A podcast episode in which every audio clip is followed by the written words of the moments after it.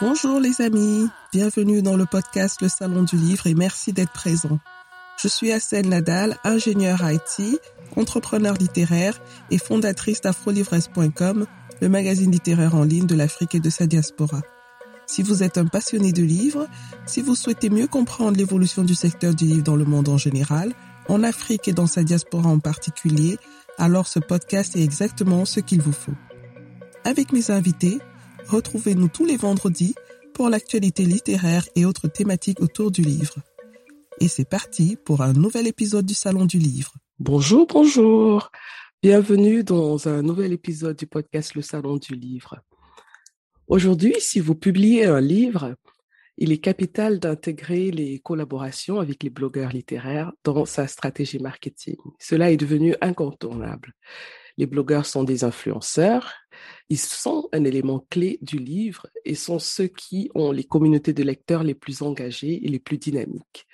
Les membres de ces communautés leur sont fidèles et suivent leurs recommandations. Les blogueurs ont donc la possibilité de booster les ventes de livres grâce à leurs recommandations. Aujourd'hui, dans cet épisode, je reçois Lareus Kangueus. Il est blogueur depuis 14 ans déjà. Bonjour Lareus. Bonjour, bonjour Assel. Comment vas-tu? Bah écoute, euh, ça va. Je, déjà, je te, remercie euh, pour euh, l'opportunité de, pouvoir échanger. C'est toujours un plaisir d'échanger. je suis ton, ton, tes espaces de, de, communication autour de la littérature depuis leur début. Je suis euh, le blog Salon du Livre depuis aussi son début. Merci. Donc c'est vraiment un vrai plaisir de pouvoir euh, échanger avec euh, un acteur important, une actrice importante du livre. Ben, comme je disais euh, dans mon introduction, tu es quelqu'un avec beaucoup d'expérience, quelqu'un qui a ouvert le chemin, quelqu'un qui a montré comment on pouvait faire les choses sur le net, dans tout ce qui est euh, euh, blog littéraire, chronique littéraire. Alors, ça fait 14 ans que tu es dans le métier. 14 ans, c'est pas rien, hein c'est pas rien. Comment tu as démarré dans cet espace de littérature africaine? Je pense pas avoir été celui qui a été euh, un précurseur. Je pense que les, ceux qui ont lancé l'affaire, mmh ce sont les écrivains d'abord eux-mêmes.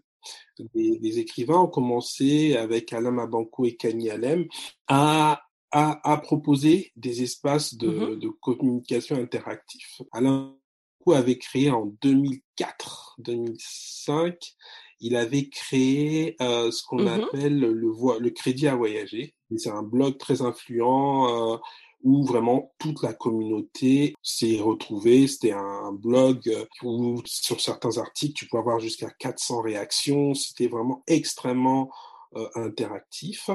Kanye Alem a un blog qui existe toujours, euh, Inchalem, qui existe depuis euh, 2005 aussi. Donc c'est un peu ça le, le contexte. Ce sont plutôt ces personnes-là qui m'ont donné envie de prendre mhm. la parole, cette fois en tant que lecteur. Et il faut savoir, Lama Bankou, quand il a créé euh, le crédit à voyager, euh, il avait fait une expérience en 2004 sur ce qu'on appelait le club IFN Babela de, de Grace Balash. Euh, je, je, pense que si je dois rendre hommage à quelqu'un, c'est c'est à Carmen Babela qui avait créé un, un forum à l'époque où des lecteurs se retrouvaient euh, pour échanger. Et Mabankou, qui était à l'époque euh, au Michigan, qui devait se sentir un petit peu seul, avait trouvé cet espace-là euh, pour pouvoir échanger avec des lecteurs. Et je pense que ça lui a donné pas mal d'idées quand euh, le, le 2.0 euh, nous a permis de basculer du forum au blog. Et donc, euh, ben, comme tu l'as souligné, tu l'as fait en tant que lecteur parce que Mabankou et Kanye Alem, il le faisait déjà en tant qu'auteur. C'est différent quand même de le faire en tant que lecteur. Donc, tu as décidé de te lancer. Tu as commencé par quoi déjà? Est-ce que tu te souviens de ton premier livre, de ta première note de lecture? Le premier livre chroniqué, euh, c'est Globalia de Jean-Christophe Ruffin. Alors, j'avais commencé d'abord sur un espace que Microsoft avait créé c'était ce qu'on appelait les mmh Windows Live, je crois, ou Windows. Euh, j'ai oublié le truc, donc j'ai commencé à proposer mes premières notes de lecture dessus. Et assez rapidement, je suis basculé chez Blogger. Et donc, le premier article que j'ai publié chez Blogger, c'est euh, Blogger, c'est la plateforme de blog de, de Google c'est euh, Globalia de de Jean-Christophe Ruffin, une sorte de texte, euh, ce qu'on appelle les textes anticipation. Pas très réussi, mais, mais bon, c'était Jean-Christophe Ruffin et j'avais envie de savoir un peu ce que valait son écriture. Mhm. Mais il faut dire que toi, tu n'es pas à la base euh, quelqu'un qui écrit, tu n'es pas dans le domaine du livre, hein. tu as une autre activité professionnelle. Qu'est-ce que tu fais parallèlement à ton travail dans la littérature africaine? Quel est un peu ton parcours, Jursi Alors moi, je suis, euh, j'ai une formation scientifique, je fais un, DE en mécanique des matériaux, je fais une reconversion en informatique. Euh, donc j'aime dire que je travaille dans l'informatique, mais que je suis pas forcément un informaticien. Mais je, mhm. travaille euh, dans l'informatique depuis 21 euh, ans maintenant. Donc, au moment où je créais mon blog, j'étais plutôt analyste développeur sur les techno mainframe, donc tout ce qui concernait banque assurance. Et et entre-temps, bon, on évolue au niveau de sa carrière et ainsi de suite. Donc actuellement, je suis consultant en, maîtrise d'ouvrage euh, sur des projets banque assurance et tout. Mmh Là, ça, c'est, euh, le, on va dire, c'est, c'est l'activité euh, euh, qui m'occupe et qui fait que je, je j'essaye toujours de trouver un, un, équilibre entre mon activité professionnelle, qui, qui me prend pas mal de temps, et, euh, et, mon activité littéraire qui est, qui est un hobby que je souhaite euh, depuis quelques années je cherche de trouver un modèle économique mais bon c'est pas c'est pas forcément simple oui, on, reviendra d'ailleurs dessus parce qu'il y a des choses que, que j'aimerais bien savoir par rapport au modèle économique et tout ça. Mais déjà, peut-être qu'on t'a déjà posé la question dix mille fois, peut-être que ça va t'énerver, mais bon, je sais pas qui nous écoute. Peut-être qu'il y a des gens qui te connaissent pas encore. Euh, que signifie ton nom? Dans ton nom, euh, Lareus Gangweus, ton nom avec lequel tu es actif dans le milieu littéraire? Gangweus, c'est une composition de, de Gangwe. Gangwe, c'est mon deuxième prénom, puisque mm -hmm. je m'appelle Wabonzi Réassi Gangwe. J'ai un peu ce privilège de porter euh, des noms des noms africains, le nom de mes grands-parents. Réassi, c'est le nom de mon grand-père, Réassi Jérôme. Et euh, Gangwe, c'est le nom de mon grand-père maternel, euh, en fait, l'idée, c'était de, de, rendre hommage à, à mon grand-père maternel, puisque comme on me connaît sous le nom de Réassi principalement, j'avais envie de rendre hommage aussi à mon grand-père maternel, qui était un, des premiers, euh, qui était un chef euh, coutumier euh, sur le plateau euh, au Congo-Brazzaville, et qui était très attaché à l'éducation. La plupart de ses enfants ont fait des, de, très longues études, euh, alors que bon, on est encore dans un contexte colonial. Et euh, donc voilà, on a gardé un peu. Chaque fois que je le voyais, euh, Gangwe Pierre, ben c'était toujours euh, bon. Alors tu vas faire un doctorat?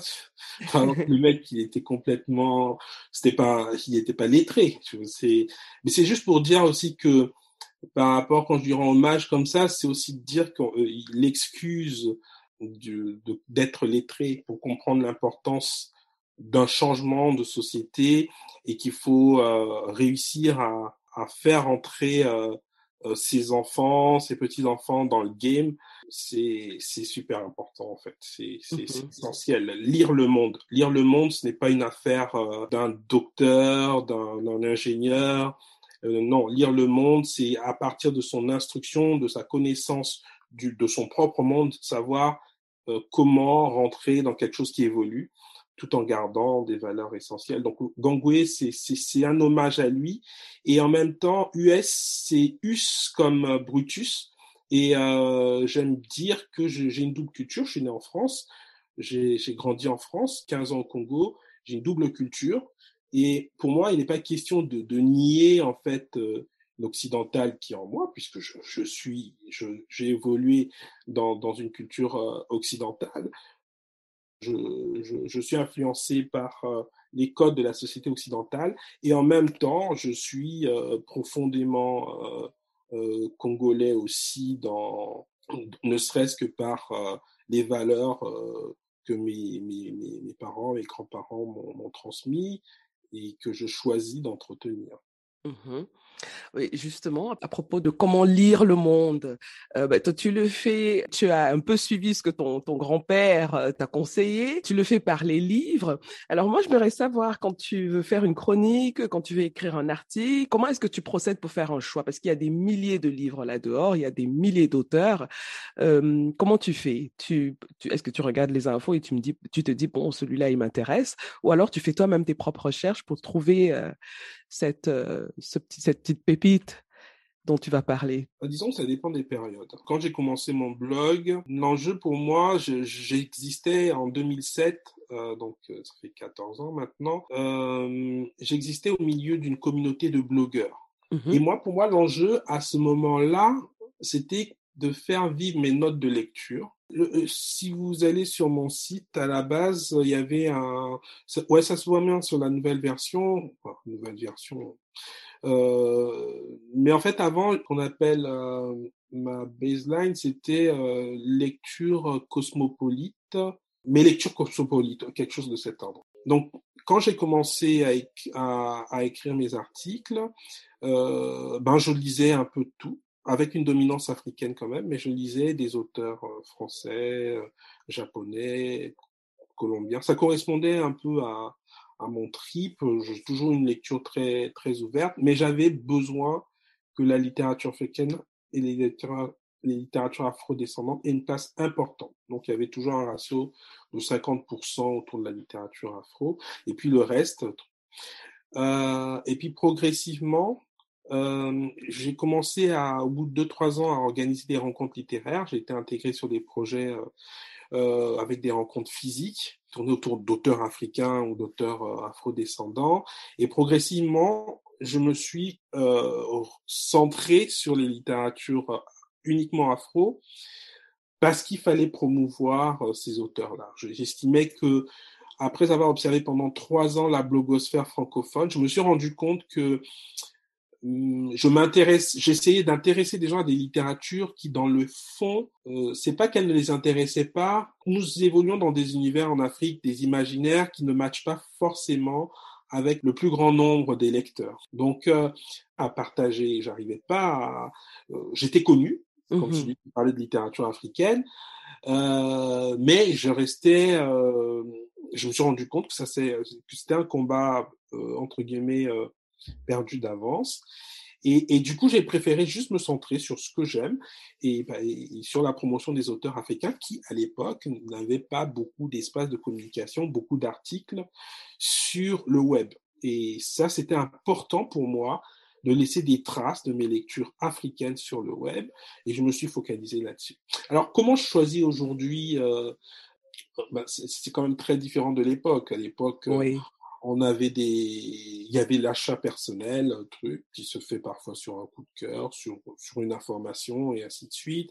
Il y avait les challenges euh, qui étaient qui se faisaient entre blogueurs, donc euh, euh, il y avait la masse critique de de Babelio aussi qui mm-hmm. permettait de, de, nous ouvrir à, à d'autres sur Babelio parce que c'est vraiment un espace de communication important pour les, les, les, les auteurs et ainsi de suite. C'est la plus grosse communauté euh, de lecture euh, francophone. Et malheureusement, souvent, les, maisons d'édition africaines euh, euh, ignorent cet espace où on en peu, peu connaissance. Et, et puis progressivement, il y a eu le contact aussi avec les éditeurs qui proposent des, des, lectures. Il y a des, écrivains qui me demandent de, des auteurs, des jeunes auteurs qui me demandent de lire. Donc ça, ça varie en fonction des, périodes. Il y a des périodes où je, je suis centré sur mes lectures, j'ai ma pile de livres à lire. Elle est longue, elle est, épaisse, elle est dense. Il y a des livres qui sont dans ma bibliothèque depuis cinq ans, euh, j'aimerais bien les lire.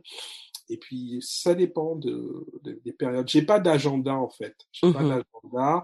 L'agenda, il s'impose quand je fais les émissions littéraires, comme les lectures de Gongouus. Mmh Là, je suis obligé de poser euh, des, un cadre précis. Mais même sur les lectures de Gangoueus, j'ai eu à travailler sur des auteurs qui avaient publié un texte il y a cinq ans. Donc, euh, je ne suis pas, je m'impose pas l'actualité forcément, mmh euh, parce que la, la littérature africaine euh, a ce privilège, si elle a un privilège, c'est de ne pas être conditionnée par le pilon.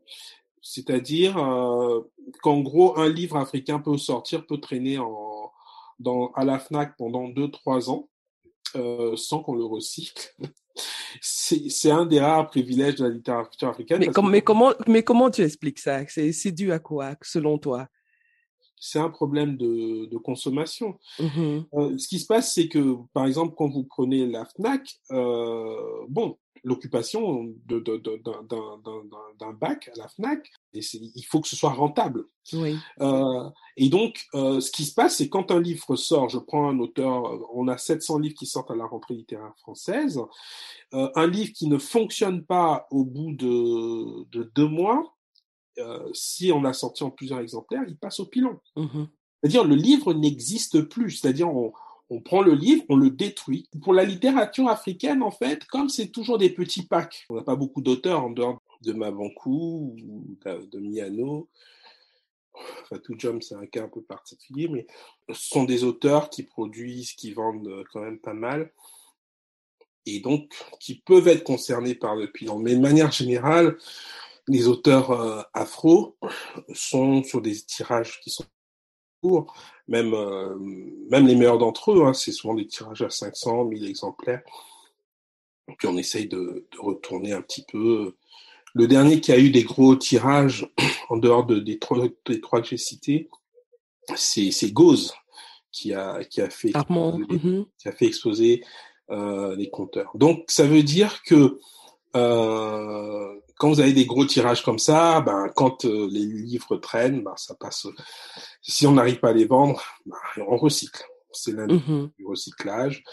Et euh, du coup, c'est compliqué. Alors qu'un auteur qui a des petits exemplaires, qui a pas beaucoup d'exemplaires, mais qui est un auteur qui est, ben voilà, il y a, y a, cette longévité de la, de la présence du livre euh, dans les espaces de trucs, parce qu'il faut dire aussi que les, dans, les, dans les FNAC et ainsi de suite, ce sont des espaces extrêmement restreints qui sont consacrés à la littérature info.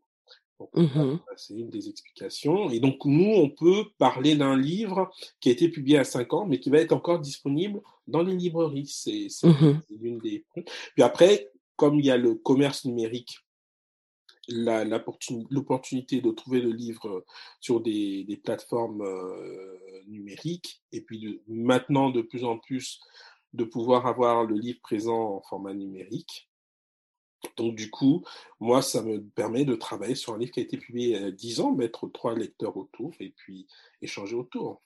Mmh. Alors, tu as souligné, tu parlais de ton émission euh, télé.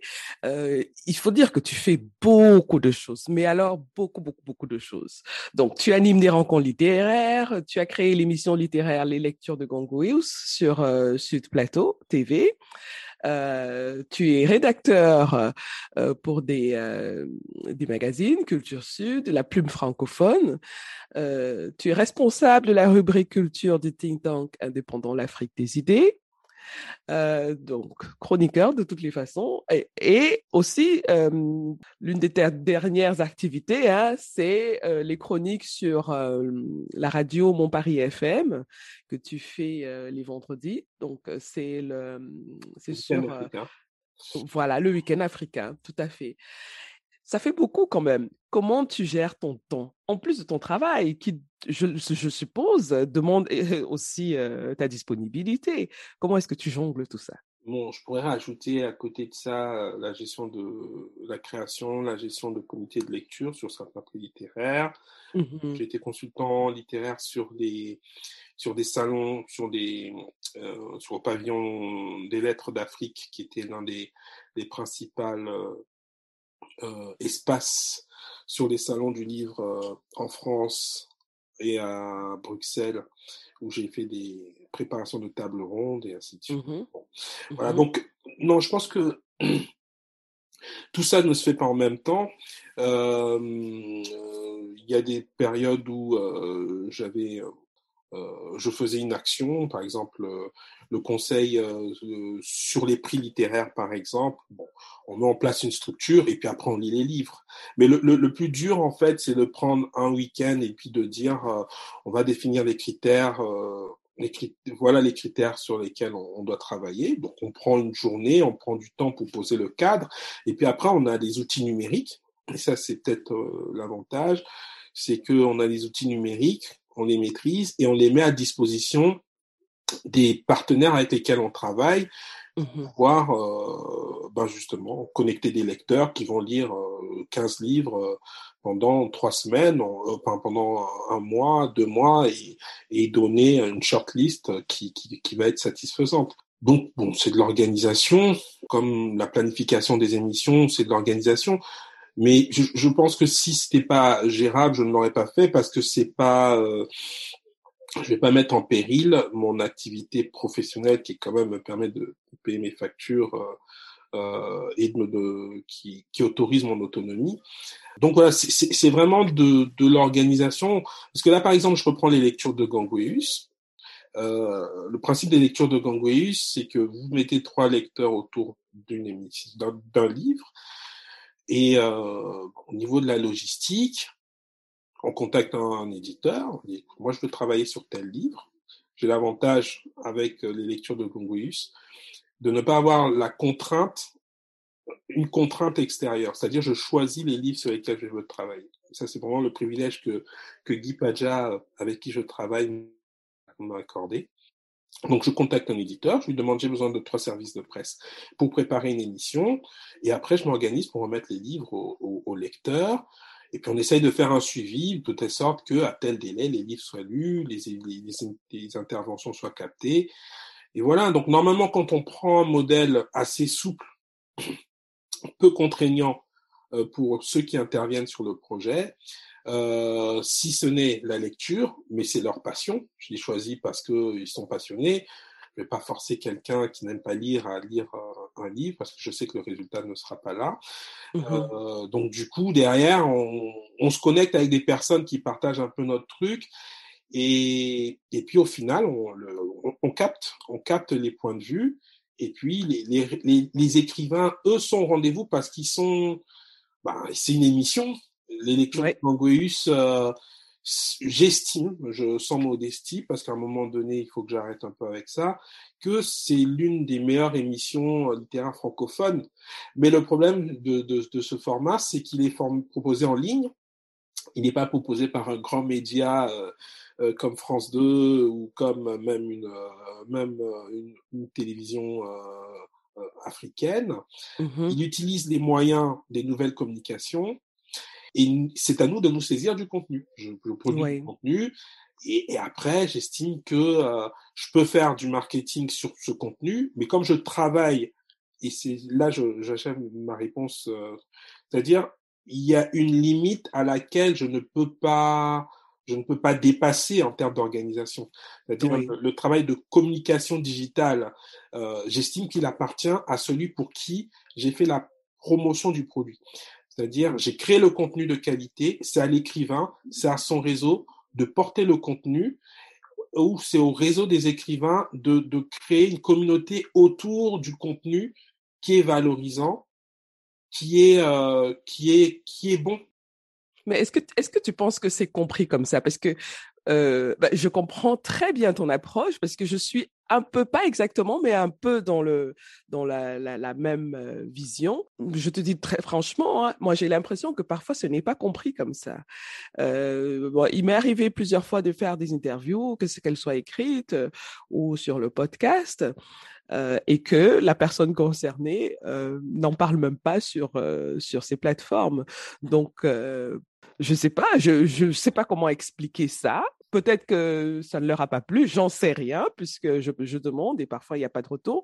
Mais est-ce que toi tu as l'impression que les auteurs le perçoivent ou le comprennent comme tu viens de l'expliquer? Je pense que c'est un problème. Déjà, c'est un problème francophone. C'est un problème francophone parce que je vais prendre un exemple très clair. On a eu au niveau de la scène littéraire, j'ai beaucoup collaboré avec Agnès Dazoa, que tu as reçu. J'ai mm -hmm. travaillé avec elle sur, sur le prix euh, des Afriques.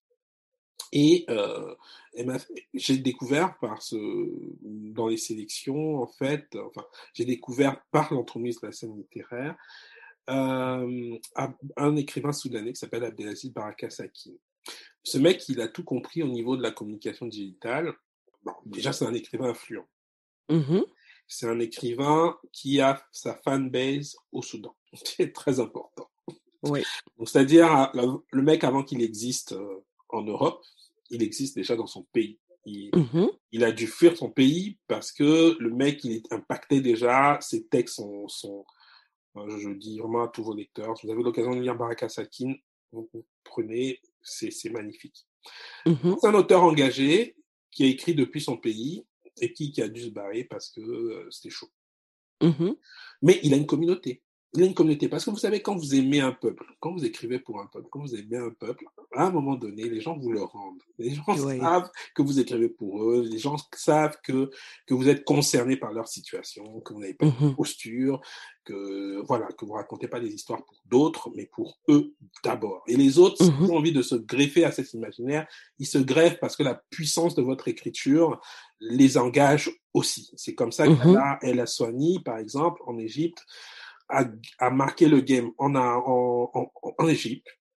Ils vendaient des centaines de milliers d'exemplaires en Égypte et les, les, les, Occidentaux ont dit ce mec, voilà. Et quand c'est comme ça, on t'installe dans les meilleures collections européennes parce que tu es déjà sur place. Je continue avec Baraka Sakin. Ce mec, donc, euh, il, il, publie des textes et euh, chaque fois, je pense que c'est l'une des personnes qui a fait la, la meilleure promotion euh, vers le monde hors francophone de la scène littéraire quand la scène littéraire lui a donné un prix. Il a valorisé le prix. Il a reconnu le l'instance et il l'a transmis vers les réseaux de communication qui sont les siens. Et euh, la scène littéraire a eu des, des articles dans, au Soudan, à Khartoum, euh, c'est génial. Un de dingue. Euh, mmh j'ai fait une interview il y a récente euh, euh, de Baraka Sakin pour son deuxième roman traduit par Zuma, Les Django. Le gars partage l'article. Donc, c'est en arabe. Il parle comme arabe. Le gars partage l'article. L'article est vu 15 000 fois. Waouh c'est impressionnant ça. C'est unique. 15 000 fois. Euh, sur les réseaux sociaux, euh, trucs Facebook, euh, j'ai des articles qui ont été très lus hein, sur que ce soit si vous avez parlé de, tu as parlé d'Afrique des idées, des trucs comme ça. Des articles qui ont été lus 50 000 fois hein, et ainsi de suite. Mhm. Je, n'en parle mais pas. Mais, mais c'est sur le temps aussi. Mais lui, il, il, le fait et ça a tout de suite un impact. Hein. Tu as, tu as, raison de préciser ça, c'est sur le temps. Mhm. Là, c'est un impact immédiat. Mais le gars, il te donne de la valeur. Mmh la mmh question, j'ai vu pendant des années des artistes sauter au plafond parce qu'ils ont cette ligne dans le monde du livre, la rubrique euh, du monde, là, culturel, c'est-à-dire ça va être lu par euh, Bon, c'est le monde, donc ça va être lu quand même par certaines personnes. Mais combien vont s'arrêter pour lire le petit encart qu'on a fait euh, pour un écrivain africain anonyme, tu vois? Mais tu prends 52 minutes, tu fais intervenir quatre lecteurs. Hein Une émission mmh complète où tu as au moins quatre personnes qui ont lu ton mmh livre. Mmh hein Vous échangez pendant 52 minutes. Le, le, le réalisateur fait un montage de qualité. Hein moi, j'aimerais qu'on me dise, Réassi, tu travailles pas assez tes questions et ainsi de suite. Mais même si je les travaille pas assez, il y a une communauté de lecteurs, toutes les personnes qui interviennent. Truc. Je publie l'article, vous ne relayez pas. C'est que vous ne valorisez pas. C'est tout. Et ça, c'est un problème maintenant d'identité. C'est un problème de qu'est-ce qui a de la valeur pour nous.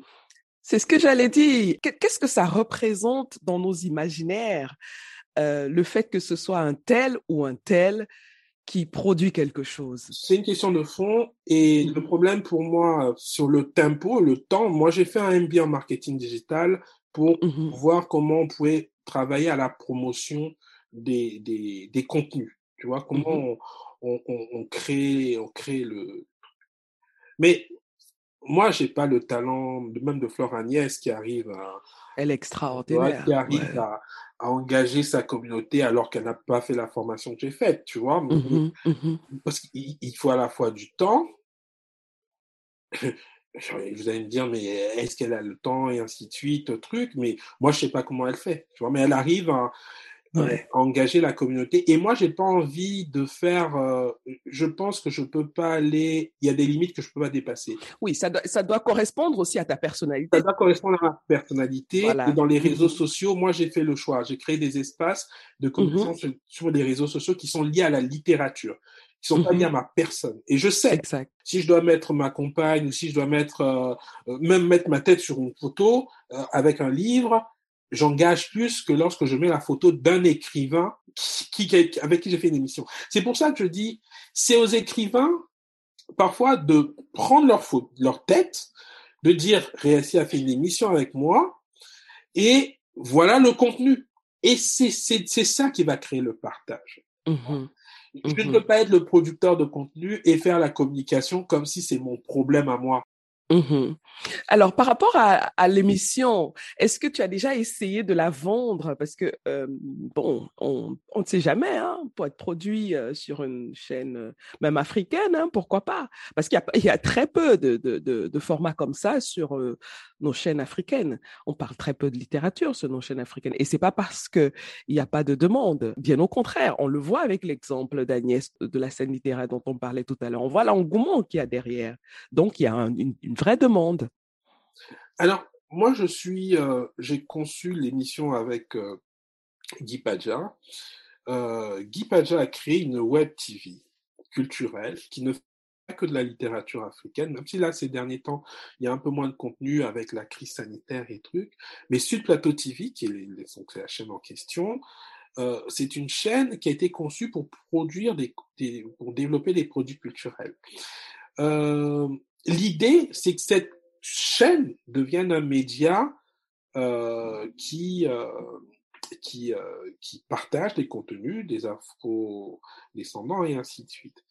Donc, moi, je ne suis pas, moi, je suis un, un animateur, je, je choisis mes lecteurs et ainsi de suite, mais les contenus sont une production de Subplateau TV.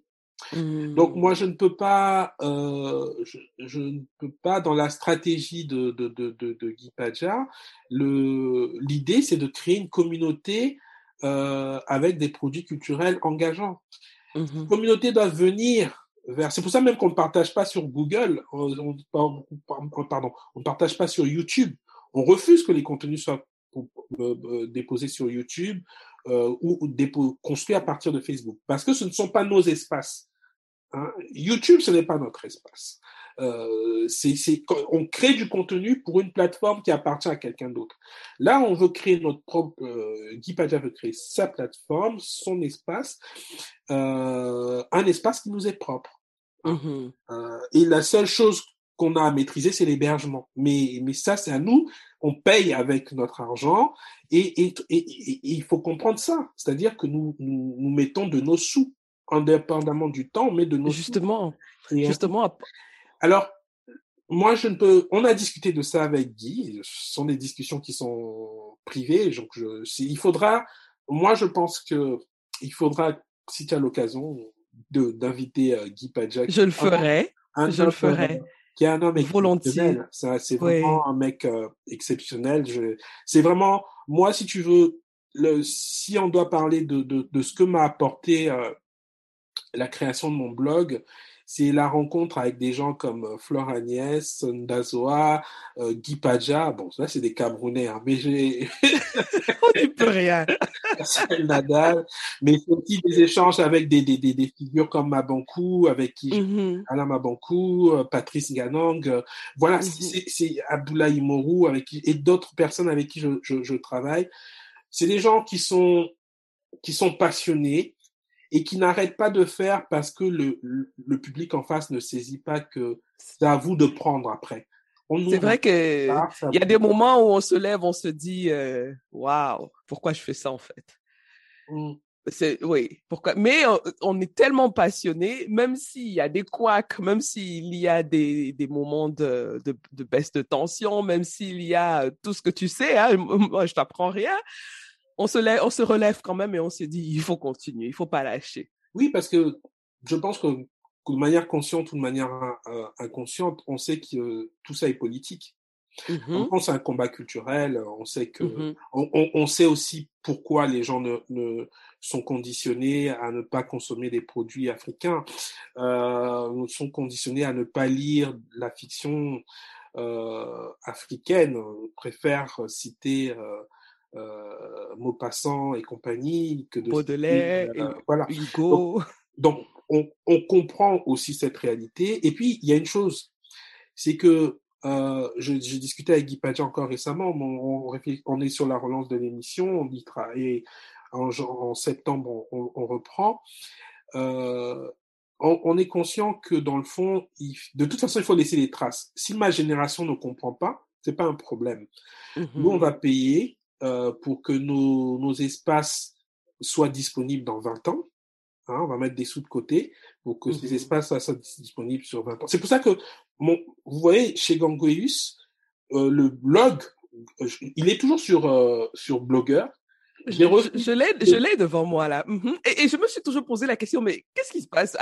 Pourquoi il n'a pas changé de, d'hébergeur? Oui. La question, elle est, c'est toujours l'enjeu. sur Blogger, c'est gratuit en fait. C'est-à-dire mmh s'il m'arrive quelque chose aujourd'hui, le truc il est là. Alors mmh que quand je bas, si je bascule sur WordPress et ainsi de suite, il faut que je mette de l'argent de côté parce que il faut que je paye l'abonnement. Donc si je ne suis pas là, euh, il faut que les données restent disponibles. Donc c'est pour ça que mmh j'ai pas fait la migration des 800 articles sur euh, truc. Par contre, Chronique littéraire africaine, on a créé ça sur WordPress et on va se battre pour que bon, dans 20 ans le truc soit soit le contenu soit là. C'est pas lui mmh aujourd'hui, c'est pas un problème. Il y aura mmh toujours un môme qui euh, va tomber dessus et puis il va se dire ah ben tiens il y a des conseils de lecture de, mmh voilà. En fait en fait en quelque sorte euh, vous construisez des, des, archives. Hein. C'est ça en fait. L'idée c'est ça. L'idée l'idée c'est ça. Des archives numériques, euh, des archives l'idée c'est ça. Mmh et, euh, et pour pouvoir les, les construire, les, les, les sauvegarder, euh, euh, ben il faut prendre la stratégie la plus intéressante parce que moi, ce qui m'a gêné euh, quand Alain Mabankou a, a, a, arrêté avec son, le, son blog, franchement, on a, je pense qu'on n'a pas fait mieux que le blog d'Alain Mabankou. Les gens oublient ça. Hein. c'est les, les, moi, j'ai beaucoup de respect pour ce, cet écrivain parce que c'est quelqu'un qui a beaucoup donné, mmh a beaucoup poussé les auteurs, tu vois. Quand mmh je les gens critiquer euh, trucs, parfois les gens qui n'ont pas lu l'auteur, le, euh, ça me fait rigoler. Mais en plus, moi, je le connais de manière, j'ai discuté, on a échangé souvent avec lui. Euh, et donc, euh, euh, le, le, le, petit truc que je lui reproche, c'est de ne pas avoir laissé euh, son blog. Hein, ne, ne, pas avoir, il a été dilué dans un truc. Et ça, c'est une vraie archive parce que dix ans mmh après, quelqu'un qui voit les échanges, il y a eu des échanges passionnants dans cet espace, euh, et ben c'est vraiment une base même pour pouvoir construire des, des construire sa lecture, construire, mmh comprendre les enjeux, voilà. Donc moi j'ai essayé, donc j'essaye de toute façon de créer des espaces qui euh, qui peuvent rester. Et Guy Padja est dans la même démarche. Mmh euh, d'ailleurs, il m'a beaucoup reproché euh, la petite rupture qu'on a eue sur la sur les lectures de Gangoueus euh, au bout de six ans, parce que lui conçoit les choses comme un peu comme moi en fait. C'est des archives qu'on construit. et peu importe que ce soit mmh vu aujourd'hui à 2000 euh, vues sur une émission ou à 10 000, 15 000 vues, euh, mmh euh, on sait qu'à un moment donné, ça peut tomber dans les mains de personnes passionnées qui vont relayer, puis voilà. Mmh Mais quand même, ça n'empêche pas qu'on pense au modèle économique. Tu l'as, tu l'as mentionné un peu au début de notre, de notre échange. Est-ce que tu as finalement trouvé un modèle économique Ou alors tu, tu, tu, restes sur la même ligne et tu te dis, bah, je fais ce que j'aime et puis euh, euh, tout ce qui est finance et tout ça, moi je mets de côté. Euh, voilà. Bon, le problème à mon niveau, c'est que faut dire les choses. Moi, j'ai une mentalité de fonctionnaire, tu vois. C'est-à-dire J'ai une mentalité de fonctionnaire dans le sens où j'ai grandi dans un parti, un pays marxiste. Hein. Je me donne des excuses, mais on est un peu le fruit de, du contexte dans lequel on a évolué. Moi, j'ai grandi au Congo, dans le Congo marxiste, euh, où l'initiative entrepreneuriale, c'est pas naturel, tu vois. C'est d'ailleurs mm-hmm. pour ça que généralement au Congo, au Congo d'aujourd'hui, euh, souvent les investisseurs sont des étrangers. Euh, même les Africains, hein, souvent, il y a, beaucoup de Camerounais qui viennent investir au Congo et ainsi de suite. Euh, je parle pas des Ouest-Africains et ainsi de suite, parce que en fait, on n'a pas le marxisme a cassé cette démarche-là du commerce et de l'initiative entrepreneuriale. Donc c'est pas naturel. Quand tu es fils de fonctionnaire, moi, mes parents sont des chercheurs, hein, euh, donc euh, c'est des gens qui ont intégré et qui ont travaillé pour euh, pour, leur pays. Euh, donc c'est pas naturel de passer à, l'entrepreneuriat et trucs. Et en plus, nous sommes dans, dans un domaine où il faut, pour avoir la liberté de dire ce qu'on veut, il ne faut pas dépendre des organisations, des structures, euh, euh, de ceux qui font la promotion ou qui décident de ce qui est bon ou pas. Il faut avoir la posture, je cite encore Florence Dazoir, mais c'est euh, c'est ma posture aussi, c'est-à-dire euh, j'ai une indépendance économique et je fais. Euh, le problème, c'est que comme on n'a pas, on a, on essaye de créer le lectorat, mais ça prend difficilement. Mmh Donc, moi, je, travaille sur un bookstore, par exemple. Mmh mais je suis conscient que quand je vais le lancer, comme il faut encore travailler sur le lectorat, il faut travailler sur le lectorat. Sur le marketing, hein? ouais. Non, le marketing ne suffira pas à créer le lecteur. Le lecteur, c'est par les clubs de lecture, c'est par aussi le fait que les États africain, puisque moi, ce qui m'intéresse, c'est la littérature afro, c'est l'affaire la promotion de la littérature afro. C'est comment le lecteur africain se développe déjà dans les, sur le continent parce que on ramène le livre dans le collège, on ramène la lecture dans le collège pour peut-être susciter des lecteurs. Parce que ça commence là. Donc, quand, là, je suis lancé sur un, un bookstore, je travaille avec, ça prend un peu de temps. Mmh mais euh, je suis vraiment conscient, je suis très lucide en sachant que si j'amène pas ça vers des milieux euh, élitistes ici euh, euh, qui peuvent s'intéresser ou vers le milieu de l'université et ainsi de suite, le, le modèle ne tient, n'a pas une, aucune chance de tenir maintenant. Par contre, il faut continuer de, de, de créer ce lectorat pour pouvoir avoir la masse critique qui permet une consommation du livre qui soit rentable pour un libraire africain. Mmh euh, donc, c'est pour ça que l'enjeu pour moi, il reste communautaire. L'enjeu, il reste... Euh, je, je, je pousse, je provoque les écrivains en disant diffusez les contenus, parce que plus vous diffusez le contenu, plus vous créez une communauté, et quand vous allez revenir un an après sur l'émission, vous aurez 10 000 personnes de plus au lieu de trucs. C'est, c'est, c'est comme ça qu'on construit une communauté. Euh, bon, voilà. Donc, le modèle économique, ça dépend de quoi on parle. Si on parle de la critique littéraire, c'est compliqué parce que la masse n'est pas là. Donc, même sur chronique littéraire africaine, pour l'instant, si on, si, sauf si on demande, on, on cherche des partenaires suffisamment indépendant pour pouvoir financer euh, les chroniques. Pour le moment, je travaille avec des personnes passionnées qui acceptent de partager leurs droits intellectuels sur le truc et les mettre à disposition d'une communauté parce que pour le moment, euh, il faut que j'aille démarcher euh. Des, des, institutions, mais qui nous, ne nous imposent rien du tout, qui comprennent mm-hmm. les enjeux et ainsi de suite. Il faut aller démarcher des, des, des entrepreneurs, euh, des grandes plateformes, je sais pas, je pense à Dangote, trucs, et dire, mais voilà, nous, on est sur tel enjeu, est-ce que vous pensez pas que vous pouvez... Mais il faut avoir du temps pour ça. Moi, je peux pas arrêter mon activité professionnelle euh, pour ne faire que ça, en sachant que ça reste une partie euh, totalement aléatoire. Imprévisible, oui. Et mmh je sacrifie déjà pas suffisamment de mon temps pour ne pas dire que je vais sacrifier de ma sécurité euh, personnelle euh, parce que j'ai des j'ai des traites à payer tout simplement. Tout à fait. On a des responsabilités. On a des responsabilités. Donc chacun doit prendre euh, comme ce sont des enjeux politiques culturels. J'espère quand je discute avec toi que peut-être des gens peuvent se dire Mais on va aller chercher, on va chercher des personnes qui peuvent venir euh, soutenir, par exemple, l'activité de la critique littéraire. Le bookstore, c'est différent. Le bookstore, ça relève de ma responsabilité. Quand il sera prêt, j'ai mis pas mal d'argent pour créer ce bookstore. Si je veux faire un truc, un, un, un bookstore numérique truc, euh, le développement informatique, euh, il faut demander à quelqu'un qui maîtrise le sujet, il faut le payer. Mmh c'est mmh pas, c'est pas un site de façade. Donc c'est mmh des investissements importants. Les gens, bon, comme il y a Flore Agnès qui, qui met 30 000 euros par an, du coup, vous là.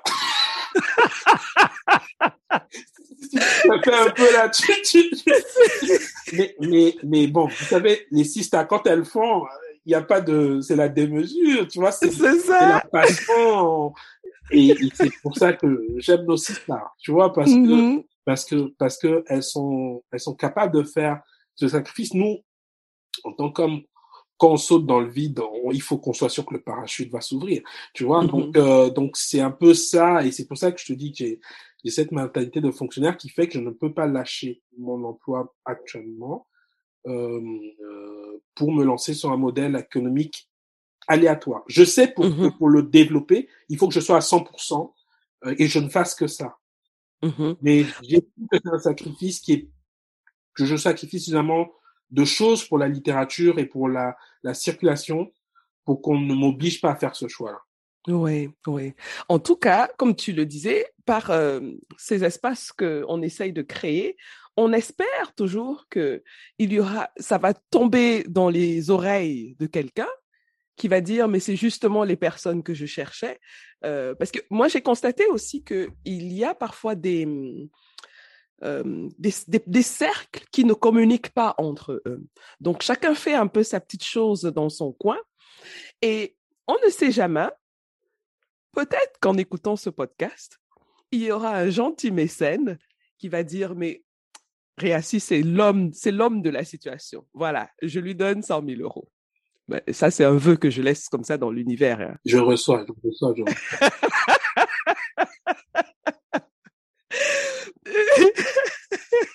non, mais. Il faut qu'on développe la foi aussi par rapport à ces questions-là. Je, je, oui. C'est ironique hein, quand je dis ça. Oui. Mais, ben, et parfois, c'est pas. Pour moi, moi, je dis toujours, c'est une bouteille à la mer. Il faut d'abord faire le job. Il faut faire le job et il faut euh, jeter la, la, bouteille à la mer. Euh, après, on a très peu le contrôle sur qui va écouter, qui va consommer ces contenus et qui va y réagir. Mais je, discutais encore il y a quelques jours avec un ami où, je lui disais, mais si tu as, si demain il, il, cherchait des financements, mais je lui disais, mais t'es pas encore prêt pour avoir des financements. Je lui dis, mais si demain tu rencontres quelqu'un qui te dit, voilà, je, suis, je, veux, je veux mettre un million d'euros sur ton business, est-ce que tu serais capable de lui apporter une structure déjà prête pour recevoir ces un million-là Parce que les gens ne donnent pas leur argent aussi pour nos beaux yeux. Hein Donc, c'est pour ça que je dis que le travail qu'on fait, c'est aussi pour être prêt s'il y a des personnes qui ont envie d'investir et qui comprennent les enjeux politiques donc voilà, je lance un appel. Cher monsieur, chère madame qui nous écoute, hein, n'hésitez pas. Tu sais, le, par exemple, là, pour chronique littéraire, comme tu dis là, être prêt. Chose chronique littéraire africaine. On a fait un, j'ai travaillé avec un, pote, on a essayé de, euh, on, s'est dit, parce que pour moi, en fait, la critique littéraire ne doit pas être gratuite. C'est-à-dire, moi, je ne suis pas à l'aise quand je demande aux personnes de participer à, à cet espace et qu'on ne peut pas les rémunérer en fait. Parce que l'idée pour moi, moi j'ai fait un bac scientifique parce que comme tout jeune homme qui grandit au Congo, on, bac à la ça nourrit pas son homme. Donc, c'est ça en fait. Mon je suis un littéraire. Mm-hmm. J'ai eu mon bac, les meilleures notes que j'ai eues, c'est en français, tu vois. Donc, mm-hmm. c'est mon ADN, tu vois. Mais à un moment donné, c'est parce que scientifique-là qui me permet de pouvoir faire ce que je fais aujourd'hui. Mais pour moi, en fait, je le dis, et les, personnes qui participent aux chroniques littéraires, je, je le leur ai exprimé, tu vois. Le jour où on aura un financement, euh, eh ben, voilà, l'idée, c'est qu'au moins la chronique soit financée au moins à 50 euros. Pour quelqu'un qui est, euh, qui est sur le continent, eh ben voilà, euh, le prix sera ça, tu vois, et, et au moins il se dit ah ben on peut faire de la critique et être rémunéré et pas faire juste juste de la critique de complaisance, c'est-à-dire l'écrivain me donne son livre, me paye. C'est plus de la critique quand c'est comme ça. Non, exact. tu vois, et c'est mmh souvent ce qu'on a sur le continent. Donc c'est pour ça que je j'espère pouvoir présenter. Euh, on avait le, projet qui est déjà écrit, on a décrit les, les postes de dépenses et ainsi de suite. Euh, voilà, c'est 50 millions d'euros pour pouvoir produire euh, 200 critiques sur euh, sur euh, non pour entretenir 20 critiques sur deux ans à raison de deux critiques par euh, par mois. 50 millions. C'est qui est déjà très minime. Hein, c'est la fourchette basse, tu vois? Ben, c'est ça. Tu vois, La mm-hmm. fourchette basse, et à ce, à ce tarif-là, tu as 50 000 euros, tu, euh, tu, tu peux gérer ça avec quelqu'un qui fait l'envoi des livres et trucs, tout ça. Tu, peux gérer ça. Donc, c'est pas, je parle pas comme si euh, les projets ne sont pas écrits et trucs, tout ça. Mais mm-hmm. le problème, c'est que la culture n'est pas un enjeu politique. La culture n'est pas un enjeu, il n'y a pas une stratégie, même au niveau de la diaspora. On mmh ne se rend pas compte que tout commence par la culture. Le combat que nous avons vécu là pendant un pendant le Black Lives Matter, là, tout ça. À un mmh moment donné, les gens, vous leur dites enlever Colbert de, de devant l'Assemblée nationale, là, ça, mais c'est, mais c'est les imaginaires. Oui, absolument. C'est un combat politique. Si on ne s'assoit pas, on ne met pas les moyens pour mieux faire comprendre à nos jeunes hein, les enjeux politiques par le biais de la fiction, parce que c'est pas, mmh c'est ça. qui fait le travail de fond. Le travail théorique d'un essai, c'est bien, mais pour que ça diffuse, pour que ça rende C'est la fiction. C'est la... Mmh Excellent. Je n'aurais pas dit mieux parce que là, tu, tu, tu, exprimes ce que je ressens vraiment au fond de moi. Et merci pour ton travail. Vraiment, merci pour ton travail parce que euh, quand je vois ce que tu as bas comme boulot, c'est énorme, c'est énorme. Alors, on va bientôt terminer notre échange parce que si je continue, on peut y passer toute la journée, hein, tellement c'est intéressant. Ah oui, pas de à dire. Hein. tu t'apprécies beaucoup sur l'auto-édition. J'ai des choses à dire là-dessus, mais bon. je vais écouter, je vais écouter ton avis sur ça. Pardon, vas-y, vas-y. Je peux pas te lâcher si tu as envie d'en parler. Non, je sais que je, je, suis un peu, euh, je sais que tu, tu travailles beaucoup et tu, tu, veux beaucoup faire la promotion des, de l'auto-édition. Euh, et moi, moi j'ai un point de vue là-dessus. J'ai beaucoup travaillé avec des auteurs euh, qui sont auto-édités. Et euh, bon, moi, mon point de vue, c'est qu'il il faut développer de vraies maisons d'édition africaines.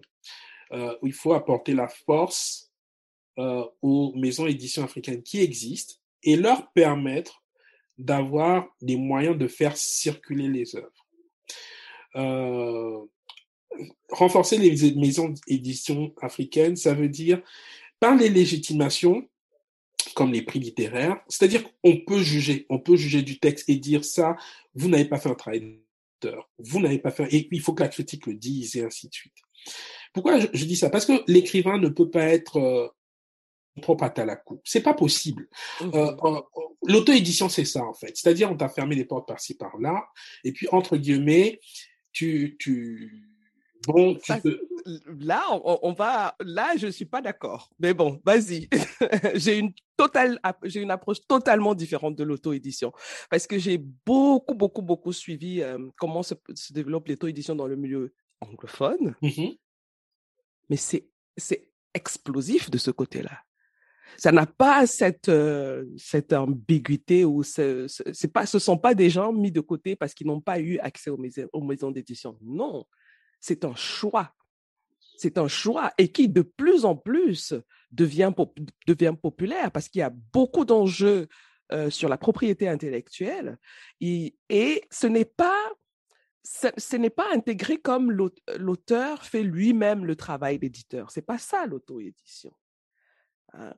Ils ont intégré le fait que tu gardes ta propriété intellectuelle, c'est toi qui, contrôles la production, l'édition et tout ça, mais tu délègue ça aux professionnels. C'est qui est une approche complètement différente de l'auto-édition en France. On se dit que c'est parce qu'on n'a pas pu avoir accès à X ou à Y qu'on se retrouve dans l'auto-édition. Et c'est ça que j'ai envie de véhiculer. J'ai envie de véhiculer que c'est, c'est une, c'est pas une alternative, ou comment je peux dire, c'est un choix qu'il faut faire. Je ne, je ne dis pas qu'il faut pas aller dans les maisons classiques. Hein. Chacun doit savoir en fonction de ce qu'il a comme vision, les valeurs qu'il défend, euh, ses objectifs financiers aussi. Hein. Mmh. Il doit vraiment étudier les deux possibilités et faire son choix. Et ne pas se retrouver plus tard et dire, mais pourquoi j'avais, par exemple, cédé mes droits? Je ne savais pas. Je... Non, il faut prendre le temps d'explorer ces, ces différentes possibilités-là. Et on peut même faire un mixte, parce que maintenant, on peut céder une partie de ses droits.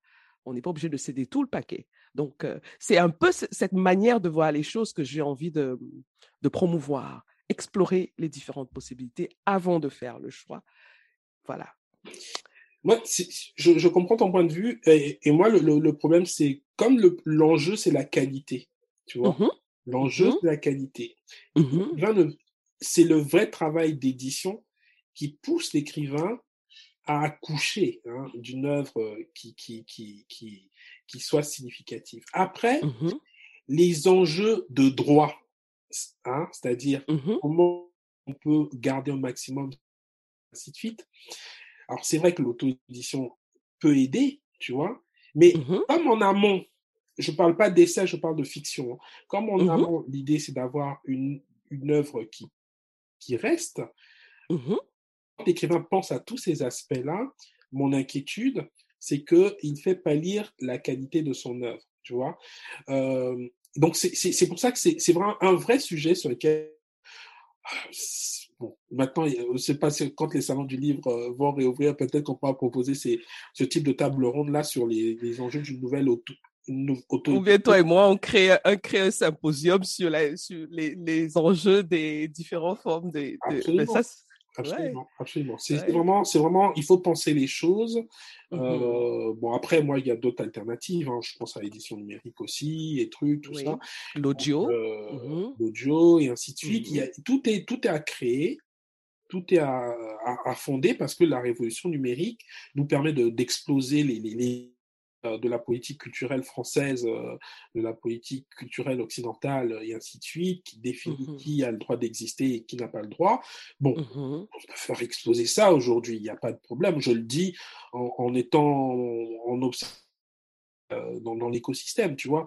Donc, donc voilà, c'est c'est un, un, sujet à part entière. Il faut ah, ça, je pense qu'il est vraiment euh, intéressant. Il serait intéressant de, de, de, déjà de, débattre dessus, hein, parce que parfois nous aussi, on, nous, nous, ne participons pas au débat sur euh, la profession, sur les professions dans le domaine de la littérature.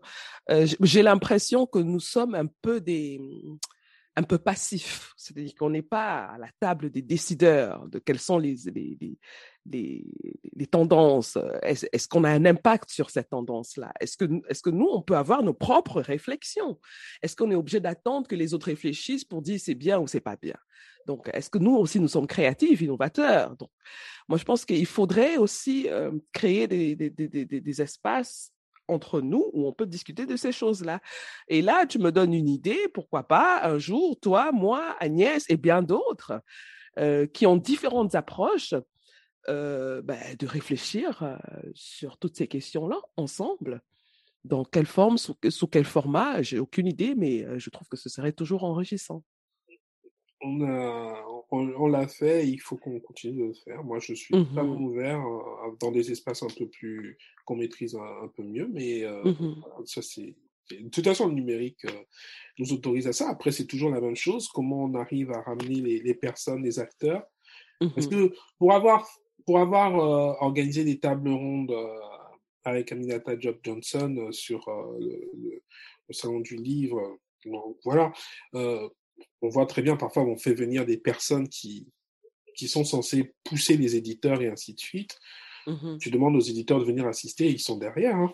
Ils, ne comprennent, pas les enjeux. Donc, euh, je parle des éditeurs locaux africains, tu vois. Donc, mmh euh, mmh euh, alors que toi, tu te bats pour qu'ils les mettent en contact avec quelqu'un qui va les aider à faire diffuser vers le nord ou qui va numériser ou truc. mais si les gens ne sont pas formés, trucs, donc il y a, y a... C'est compliqué, hein. C'est compliqué. Alors, et ainsi, là, on va vraiment devoir terminer notre échange. Euh, est-ce qu'un jour tu comptes écrire un livre? Ça, j'ai toujours eu envie de te ah. demander ça parce que avec, pour moi, le meilleur écrivain, c'est celui qui lit. Hein. Donc, euh, bon, c'est un peu carré, un peu bête, banal ce que je dis, mais j'ai l'impression que plus on lit, plus on est façonné pour écrire? Est-ce que tu vas nous écrire un roman un jour? Bon, là, là, là, tu me déçois. Pourquoi? C'est une question qu'on t'a posée déjà 50 000 fois. Mais oui, c'est la question qu'on me pose toujours. Hein. Pourquoi tu, es, pourquoi tu tes Pourquoi tu écris pour mais je, je, dis, mais j'ai écrit une nouvelle, hein, et je, je pense qu'il y a des choses, il y a de la matière, tu vois.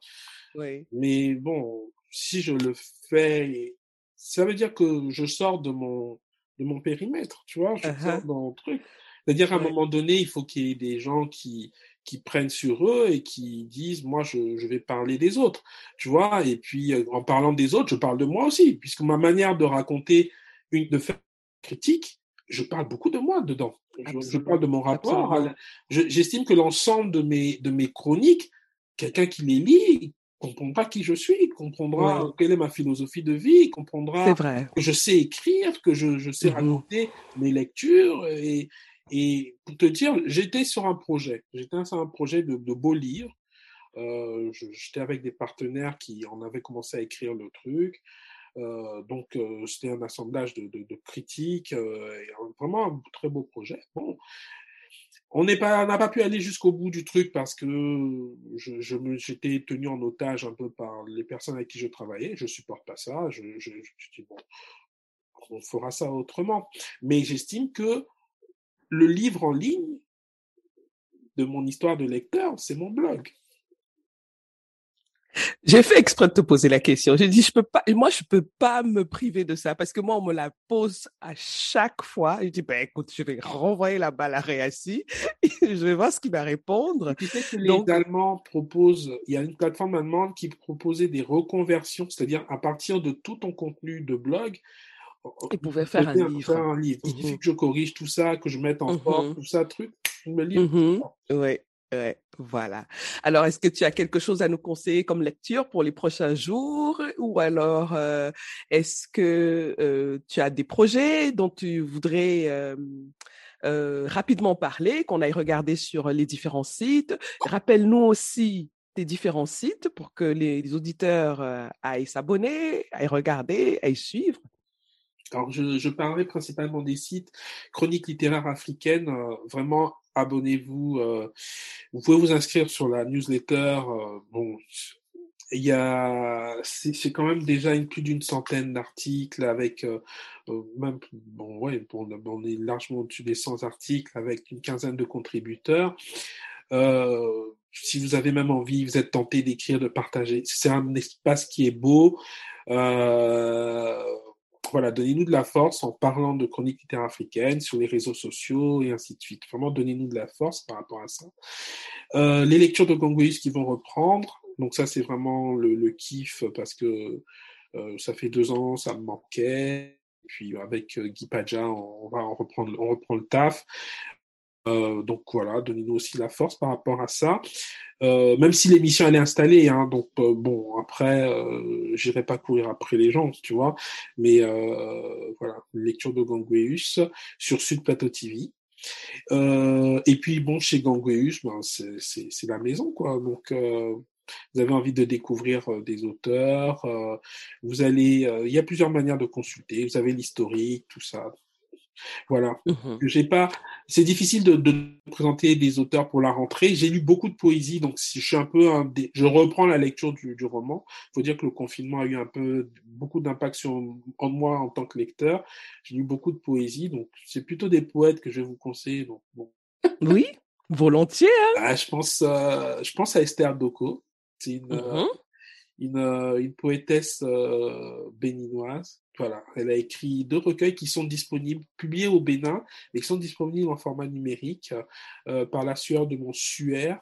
Euh, c'est vraiment un recueil de poésie qui est magnifique. Je pense à Cheryl Itanda, qui est un auteur gabonais, poète gabonais, engagé, politique, que j'aime beaucoup. Ou à Nimrod, qui a eu le prix, euh, le prix Apollinaire 2020, avec Il était une fois la petit éloge de la, de la lumière nature euh, aux éditions Obsidian. Donc voilà, ça c'est les personnes auxquelles je pense actuellement. Je vous conseille le Suleiman Jamanka. Ouais, ouais. Je ne l'ai pas encore lu celui-là. Ça, c'est sur ma pile à lire. C'est Alain qui a fait vraiment un truc magnifique d'amener ce, ce, slammer à mettre par enfin à partager par écrit sa poésie.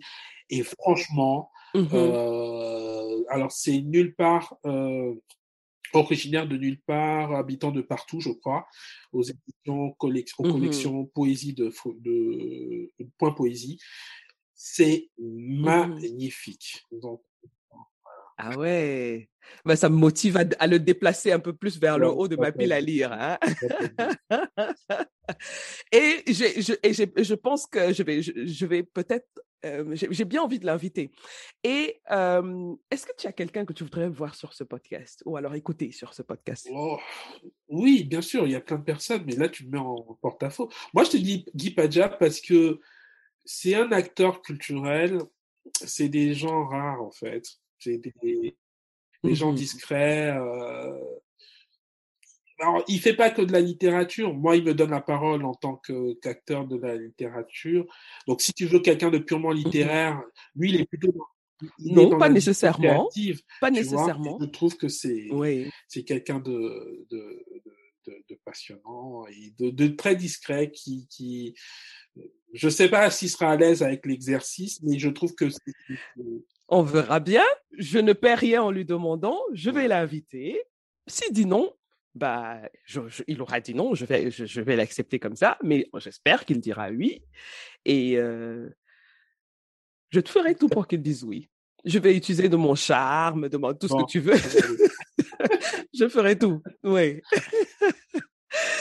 Merci, merci, merci Gangous pour cet échange très intéressant. Et j'ai envie de le continuer, mais malheureusement, comme tu le sais, le format nous impose une certaine longueur.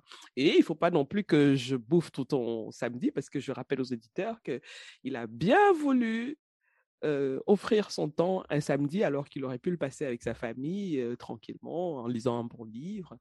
Merci beaucoup. Merci d'avoir C'est moi qui te remercie. Je salue tous tes auditeurs et auditrices, auditrices et auditeurs. Merci beaucoup pour euh, cette possibilité d'échanger. Voilà, je mettrai dans le, la description de l'épisode tous les liens des pages et des plateformes de Gangoose. Donc, vous pouvez aller dans la, la description de l'épisode, vous cliquez sur le lien et vous, vous serez euh, redirigé directement sur ces pages-là. À bientôt. À bientôt.